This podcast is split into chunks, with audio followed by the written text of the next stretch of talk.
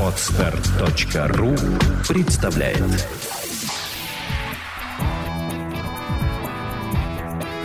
Александра и Андрей Капецки в лучшем психологическом подкасте «Психология, мифы и реальность».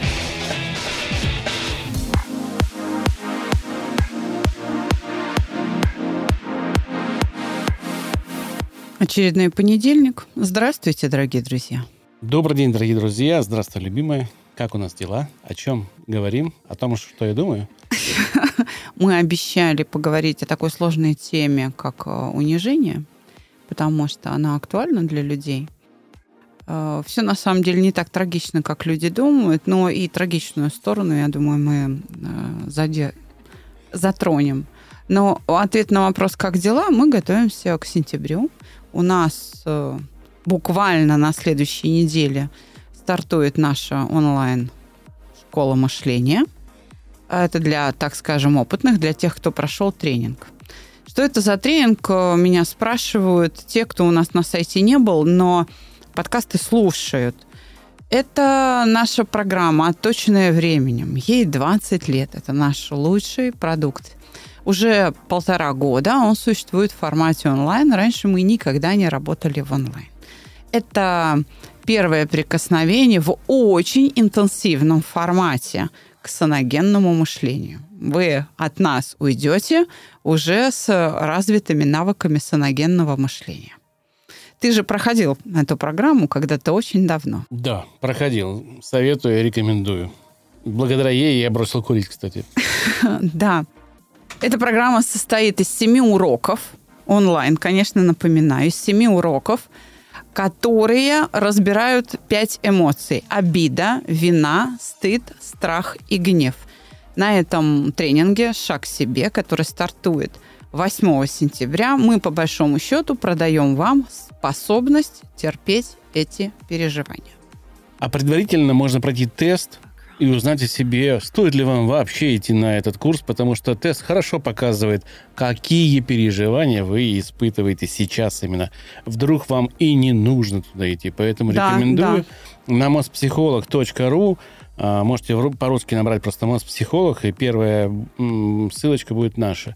В разделе «Цифровые продукты» есть э, тест, который показывает ваши переживания. Проходите, стоит он, он 900... Он показывает не наши переживания, извини, я тебя перебила. Он показывает, как вы с ними справляетесь. Да, ну да, извини. Стоит он 999 рублей. Давай теперь об унижении. Давай сначала разберем, что такое унижение в принципе. С точки зрения слова и понимания, да, чтобы мы с тобой не путались. Раз я поступил на философский, каждый раз буду теперь требовать уточнения слова. Ну чтобы... что ж, ты вопрос задал, ты на него и отвечай. Напоминаю, теперь вопросы здесь задаю я. Раз ты сам его выбрал, тебе и словом. Сложный вопрос. Я привык, что у меня очень умная жена, а я не очень продвинутый муж, видимо, так. А я, а я, кстати, привыкла к противоположному, потому что у меня очень умный муж. Ну хорошо, давай с этим разбираться, не бойся, смелее. Сейчас разберемся. Ну, скажу честно, я подготовился немножко и попытался найти определение этого слова в Википедии. И кроме того, что это слово направлено на какой-то объект, да, унижение достоинства, унижение там... А больше ничего и не указывает. Личности человека. Да. Об этом ничего особо и не пишут. То есть унижение само по себе имеет смысл понятный.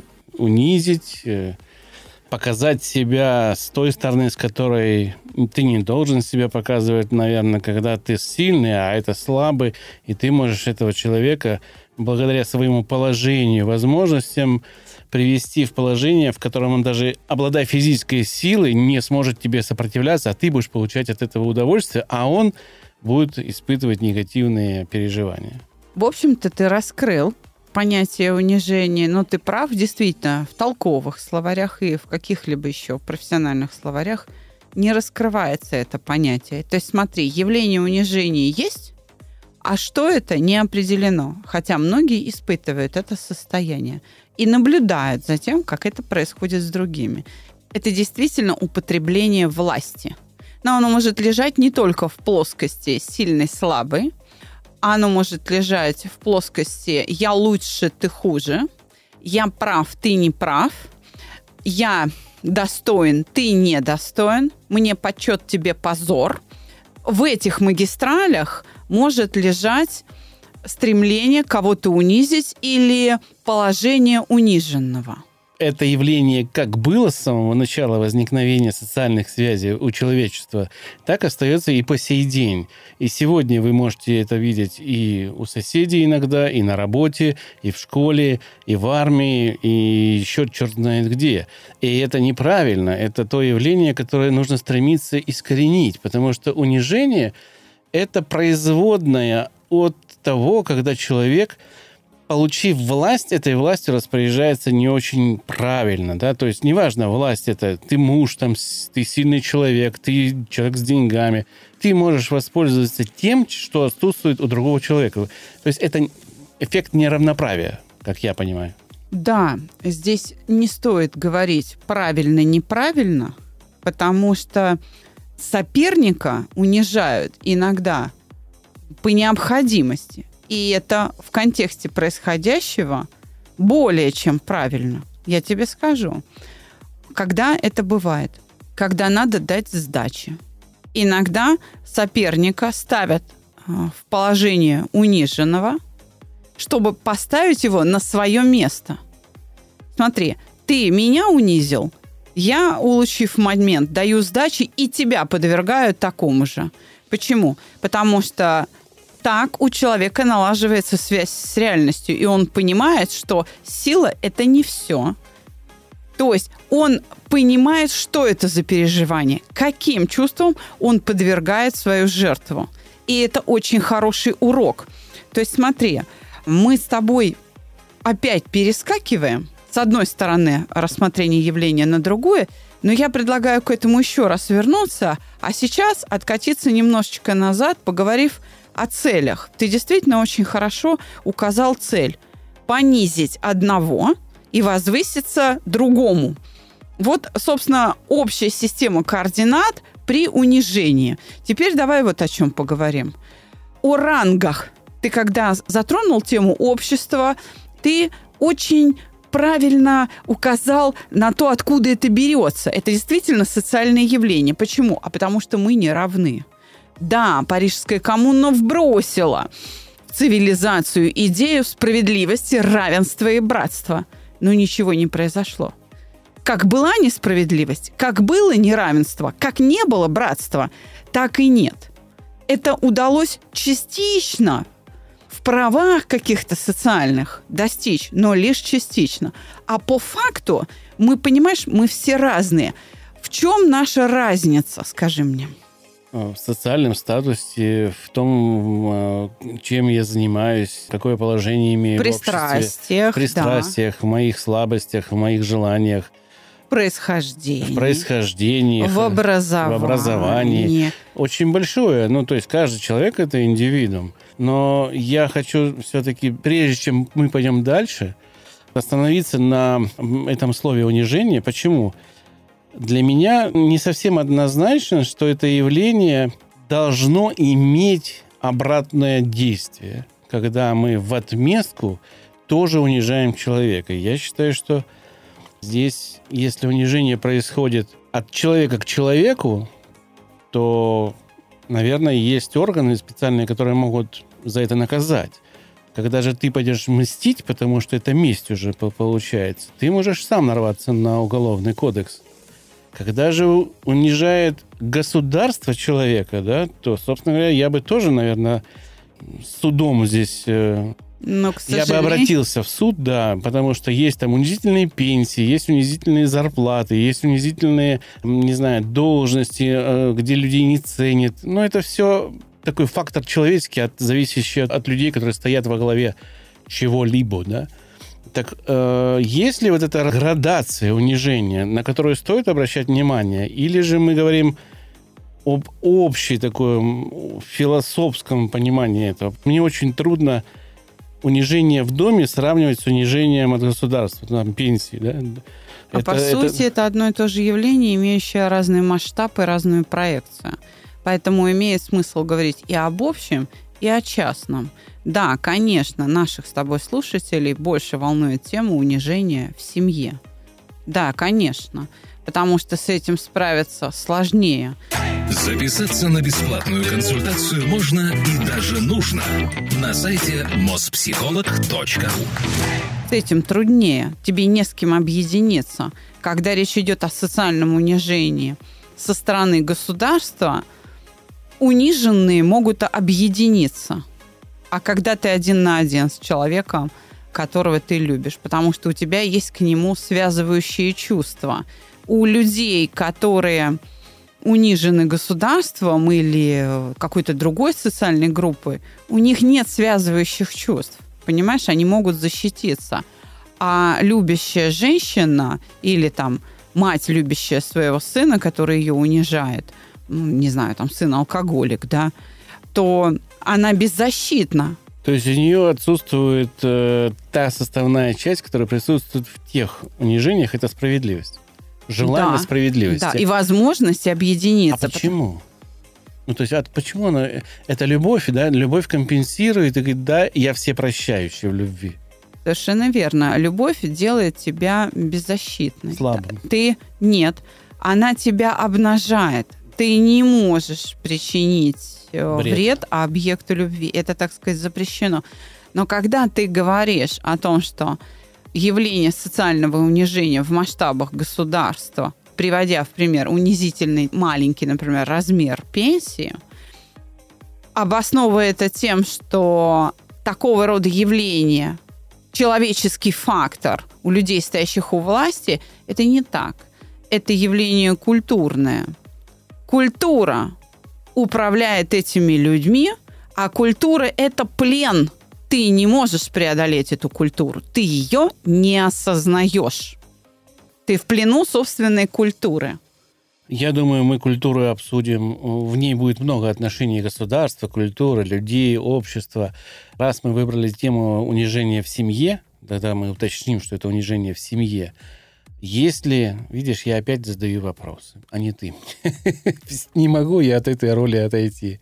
Ну ладно, последний раз задам, а потом ты мне задавай. Прощаю. Хорошо, спасибо. Если защита, когда ты человека любишь, и человек пользуется твоей беззащитностью и унижает тебя, понимая, что ты не дашь сдачи, как человеку преодолеть свою любовь, как ни странно? Не странно. Именно это и нужно сделать. Именно это и нужно сделать. Как защититься? Ну, опять же, мы перескочили, по сути, в конец э, выпуска. Ну, ладно, давай начнем с того, что тебя волнует. И, видимо, это волнует и тех слушателей, которые запросили тему.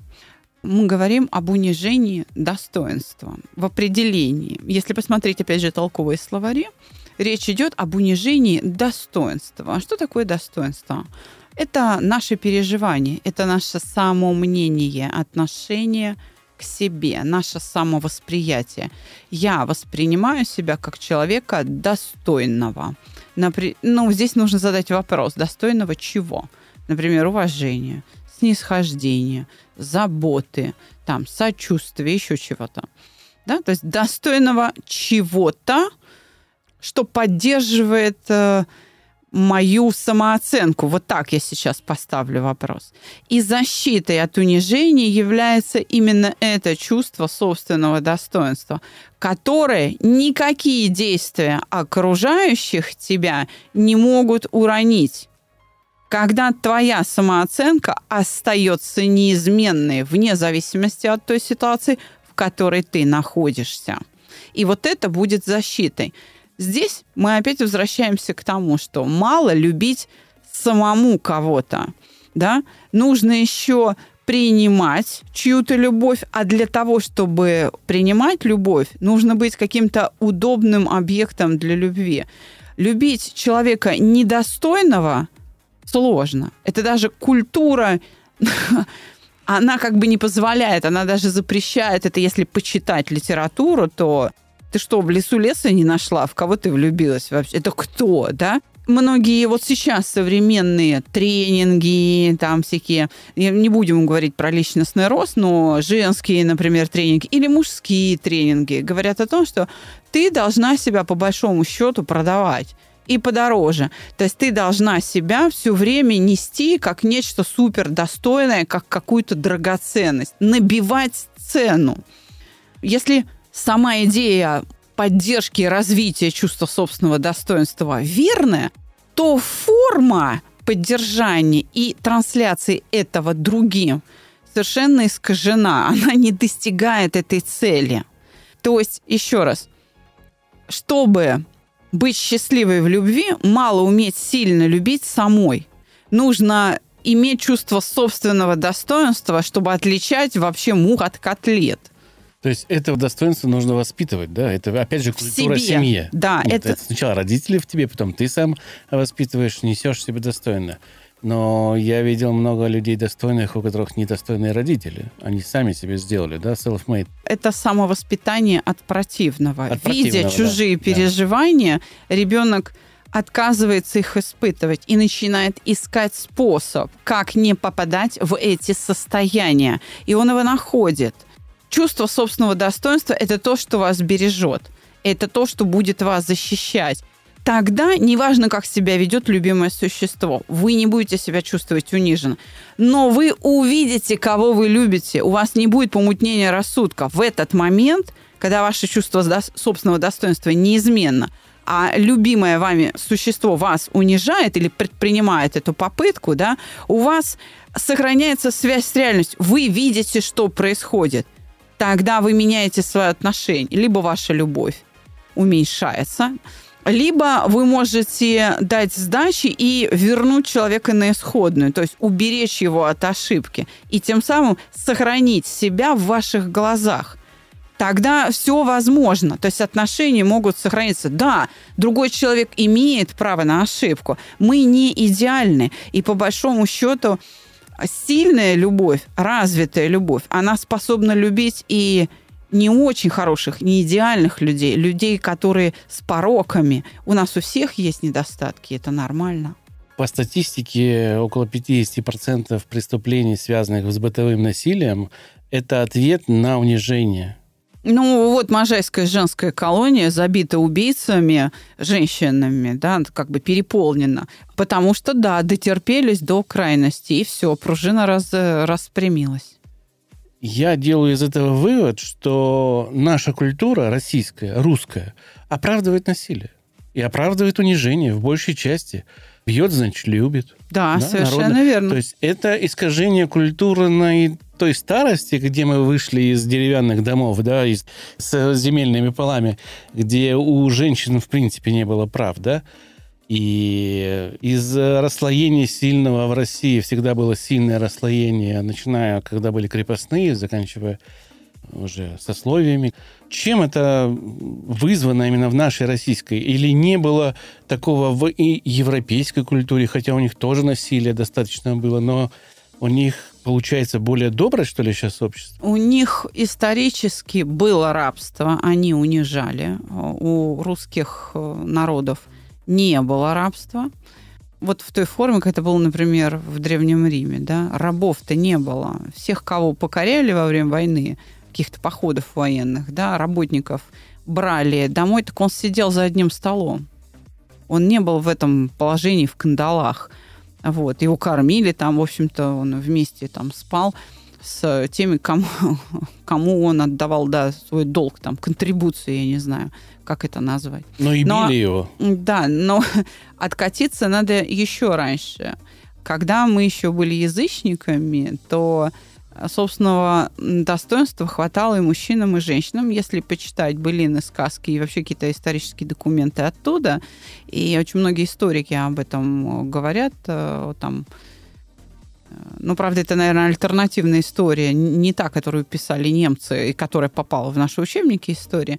Там женщины, по большому счету, сами были богатырками. И они тоже держали меч в руках, и вообще прилететь могло нехило. Поэтому это мужчина должен был быть достоин, потому что она выбирала, с кем она будет жить. Она могла так за себя постоять, что ой-ой-ой. И мужчины понимали силу женщин. А дальше крещение Руси. Дальше знаете свое место. А самый главный документ, который изменил это, книга под названием «домострой», когда женщина должна была смотреть в пол, не поднимая глаз, и так далее, так далее.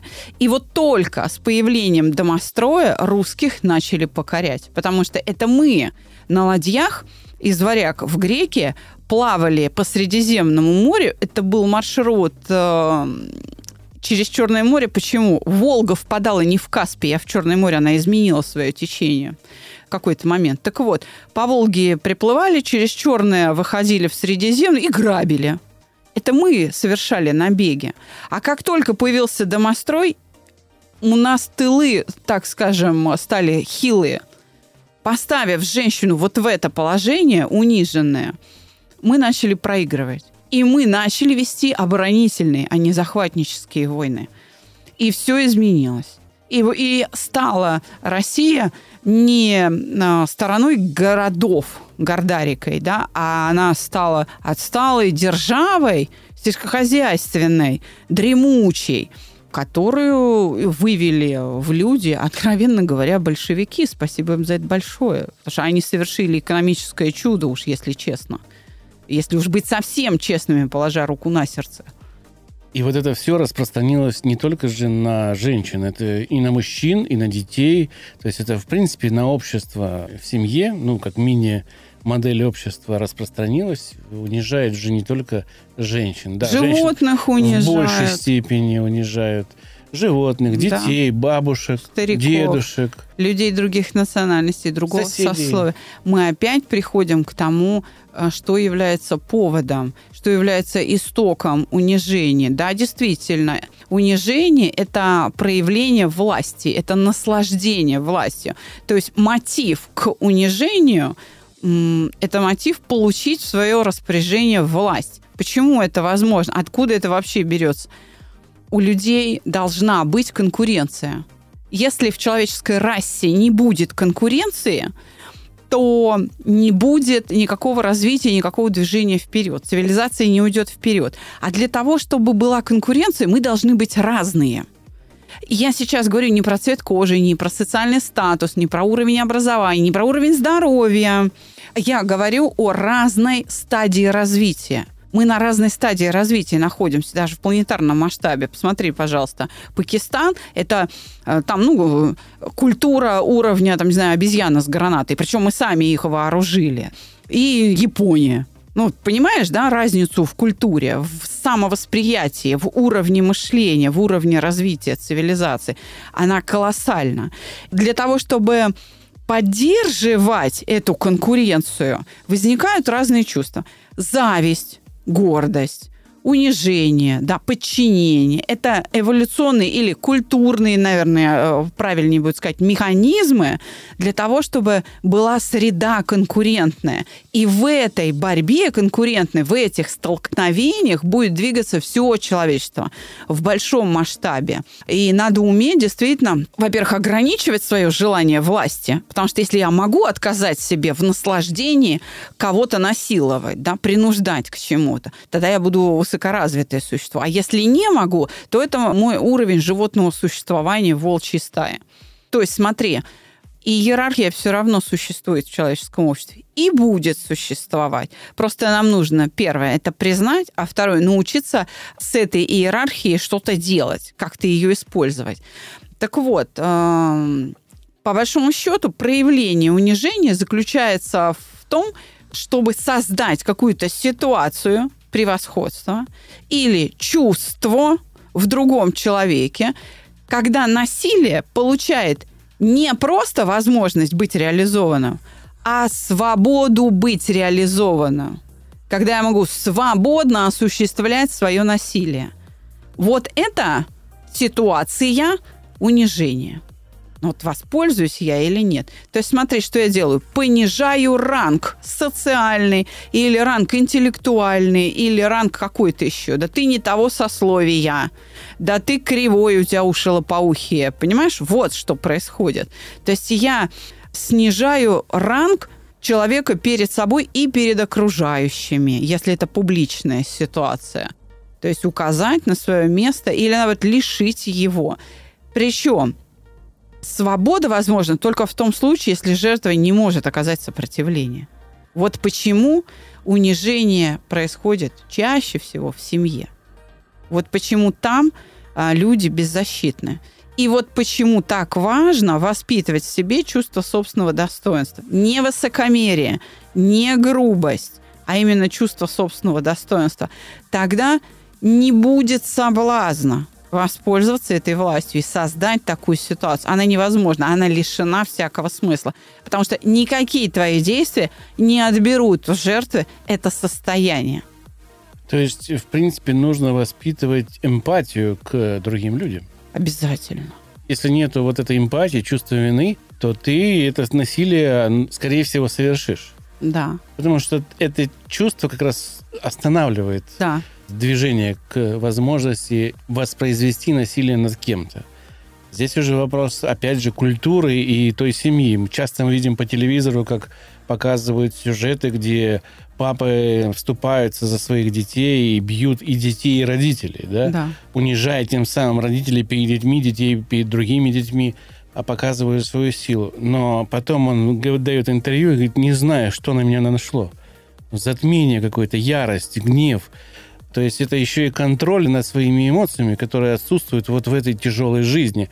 Два года пандемии, зарплаты понизились, у кого-то, наоборот, доходы взлетели. Ну, у да. кого-то тот далек от нас, у кого доходы взлетели. Кто на масках медицинских поднялся, тот молодец, да. Не, ну, цифровые продукты взлетели. Но здесь мы сейчас с тобой к чему подошли? К тому, что проблема чувства собственного достоинства как раз выливается в унижение других. Либо у тебя этого собственного достоинства нет, ты просто не осознаешь. Это категория вообще в твоем мышлении отсутствует. Ты такими категориями не мыслишь. Либо оно в избытке, то есть ты высокомерен, и ты даешь себе это право. Но видишь ли, в чем дело? Люди могут испытывать унижение добровольно, когда никто не пытается тебя унизить. А люди считают себя униженными. О, какая проблема. И вот именно это чаще всего в семье и происходит. Когда себя считают униженными – в действительности не являясь таковыми. Это повышенная справедливость, да? Нет, а это как? повышенная обидчивость, обидчивость и стыдливость повышенная. Когда люди считают унизительным признавать свою вину и просить прощения. Когда люди считают унизительным обслуживать другого, там, не знаю, помыть посуду за ним, вынести мусор, понимаешь, прибраться. Когда люди считают унизительным платить за себя. Или когда женщина за себя платит в кафе, а ты за ней ухаживаешь. Мужчина может считать себя унижен. Она специально показала мне, что вот свое отношение такое. Вот какая высокомерная тварь. Я такое слышала на своем приеме. Когда люди считают унизительным попросить помощи, он должен был или она, или они должны были сами догадаться. А ведь люди же вокруг не являются, знаешь, потомками или там равными Вольфу Мессингу. Они же не читают твои мысли. Ты должен иметь смелость открыть рот и сказать, мне нужно вот это, помоги, пожалуйста. Это опять мы возвращаемся к воспитанию культуры. Но никуда от этого не уйдешь, потому что вот не зря Казинник, выступая в Госдуме, говорил о культуре. И говорил, что если мы не повысим культуру, ни эти хорошие школы, ни университеты, ни университеты не спасут нашу страну и общество. Потому что понижение культуры – это крах это крах всего. Без культуры обучение не ложится, у него почвы нету. Совершенно верно. И эти знания могут использованы на создание или направления, которые не нужны человечеству, они несут вред. Ну, то есть культура – это то, о чем нужно заботиться. И я бы, ну, прямо сделал бы выпуск дальний, в дальнейшем, разбирая нашу культуру, потому что это такая тема. И, возможно, даже позвал бы эксперта, который нам мог с тобой по культуре сказать что-то. Может быть, Теслинов согласится к нам прийти. Да, Теслинов – это тот, кто может разобрать. Профессор Теслинов Андрей Георгиевич, специалист э, по лидер школы концептуального мышления, одной из ее ветвей, специалист как раз по проектированию культур будем уговаривать профессор, лучший в мире научрук, как я его называю, мой любимец, любимый гость. Ты знаешь, да, ты прав, но в этом смысле мы тоже прикладываем усилия, и они э, всегда дают тот результат, который ожидает человек. А, саногенное мышление, которому мы обучаем, оно и позволяет человеку иметь вот эту внутреннюю эндогенную защиту. Когда ты усилиями собственной души, причем небольшими или практически без усилий, сохраняешь это чувство собственного достоинства при любых обстоятельствах. Это способность, которую мы, по сути, продаем, и ее покупают, и еще много других способностей приобретается в работе вот по нашему методу. В нашей студии, в студии, где мы пишем свой подкаст, а, записывается огромное количество других подкастов. И мы видим много-много людей, которые разные слои населения, разные занятия. И вот коучи, которые приходят часто на интервью к другим подкастерам, вещают, ведут себя очень высокомерно. Ну, очень. И недавно в, нашем, значит, в нашей студии записывали оркестр, духовые инструменты, скрипки, виолончель. И насколько они отличаются по своей подаче миру. Они добрые, они улыбаются, они вежливы с ними хочется общаться. Это... Они скромные, Они скромные Хотя это да. звезды оркестровые, да, да это музыканты. звезды мирового уровня. Да. И вот тут ты понимаешь, что такое культура. Стремитесь к людям из оркестра. Они круче, чем самый крутой коуч, правда. Михаил Казиник, кстати, книги выпускает – о воспитании. И всячески рекомендую эту литературу как очень саногенную, да. Давай подведем итог. Мы, наверное, не так прям вгрызлись в это слово, но параллель какую-то провели. Наша культура способствовала унижению, потому что строилось очень много на насилии, а, на неравенстве и расслоении общества. Поэтому, к сожалению, это явление у нас очень ярко представлено и до сих пор есть. Но если вы хотите от него избавиться, то приходите к Александре. 8 числа стартует группа стандартная, и 7 для наших выпускников стартует полугодичная школа мышления. Уже осталось ну, несколько мест буквально. Это поэтому, правда. Поэтому записывайтесь. Дорогие друзья, унижение – это то, что было, есть и будет, потому что в цивилизационном масштабе человечеству нужна конкуренция. Мы находимся на разных стадиях развития, и переживая унижение, мы или завидуя кому-то, мы стремимся э, переместиться в этом ранге наверх, двинуться дальше. Это такая плеть, что ли, от культуры, которая пинает нас к какому-то улучшению. Но защита от нее есть это чувство собственного достоинства, это способность сохранять самооценку стабильной, вне зависимости от внешних обстоятельств. И это можно приобрести. Мы встретимся с вами в следующий понедельник. Всего вам доброго. До новых встреч.